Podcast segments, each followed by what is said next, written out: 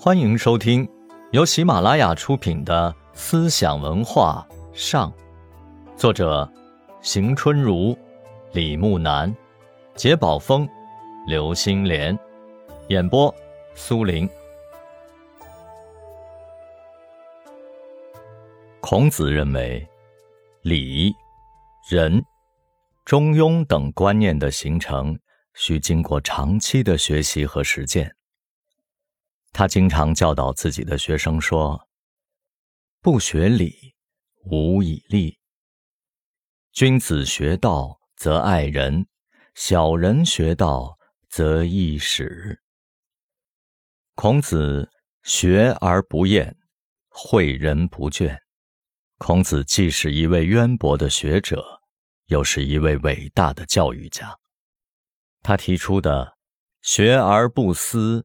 则罔，思而不学，则殆；学而时习之，温故而知新，不耻下问等名言俊句，被后世学者视为座右铭。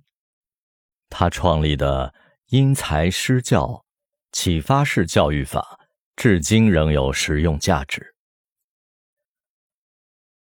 孔子的学说体系。以人道为重点，对于天道谈的不多。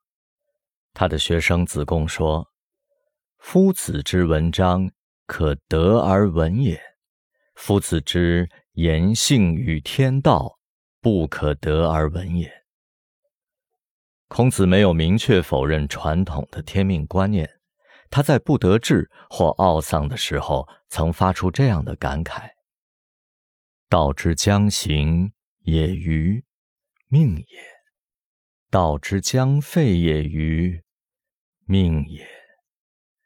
但他并没有把天看成有意志的人格神。他说：“天何言哉？四时兴焉，百物生焉。天何言哉？”他把天描绘为四时交地、万物繁衍的自然过程。一点也没有神秘色彩。对于鬼神，孔子则抱着敬而远之、存而不论的态度。学生向他请教神鬼方面的问题，他含糊其辞的回答：“未能是人，焉能是鬼？”在他看来，现实的此岸世界比虚幻的彼岸世界重要的多。孔子虽然没有明确的提出无神论的观点，但也表现出相当鲜明的理性精神。这就是在天命鬼神观上打开了一个缺口，对后世无神论的思想发展产生了积极影响。战国时期，儒家学派开始分化。据韩非子《显学》记载，自孔子之死也。有子张之儒，有子思之儒，有颜氏之儒，有孟氏之儒，有七雕氏之儒，有仲梁氏之儒，有孙氏之儒，有乐正氏之儒。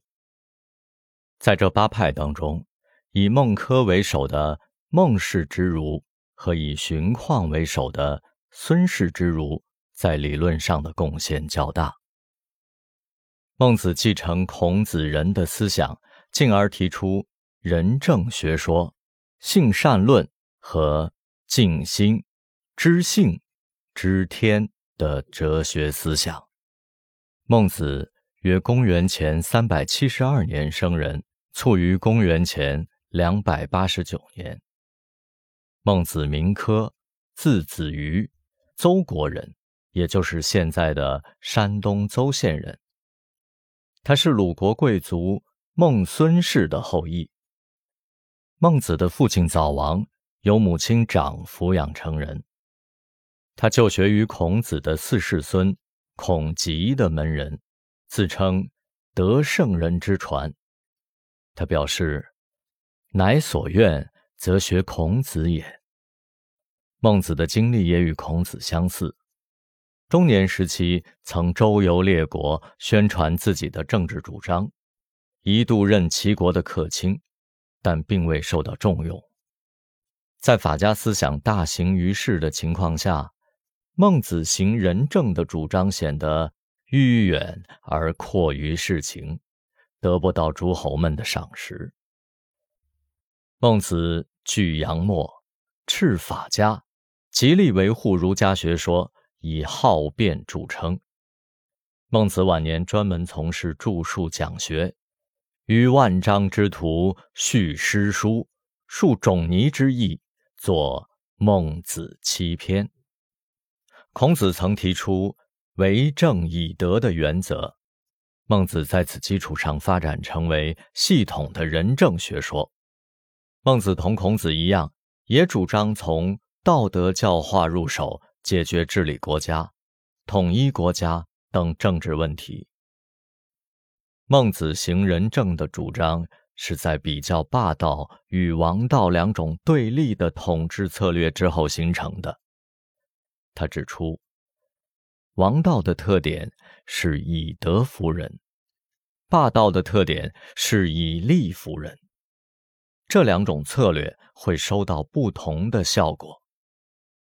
以利服人者，非心服也，利不善也；以德服人者，忠心悦。而诚服也。因此，采纳王道，实行仁政，才能赢得人民的拥护，得到长治久安。孟子强调，行仁政，首先应当从经济上入手。他说：“仁政必自经界史。”所谓正经界，也就是划分土地，实行井田制。使每个农民都有一份固定经营的田产，是故明君治民之产，必使养足以侍父母，抚足以恤妻子，乐岁终身保，凶年免于死亡。然后屈而知善，故民之从之也轻。只有让每个农民都有一份固定经营的田产，他们十分忠心的。拥护仁政，安居乐业。孟子把这叫做“有恒产者有恒心”，民之为道也。有恒产者有恒心，无恒产者无恒心。苟无恒心，放屁挟斥，无不为矣。如果劳动者连最起码的生存条件都不能得到保障，他们必然会起来造反。他把这一问题的解决看成是行仁政的首要条件。在孟子的仁政主张中，贯穿着以民为本的原则。他非常重视民众在社会生活当中的作用。孟子提出：“民为贵，社稷次之。”君为轻，是故得乎丘明而为天子的著名论断。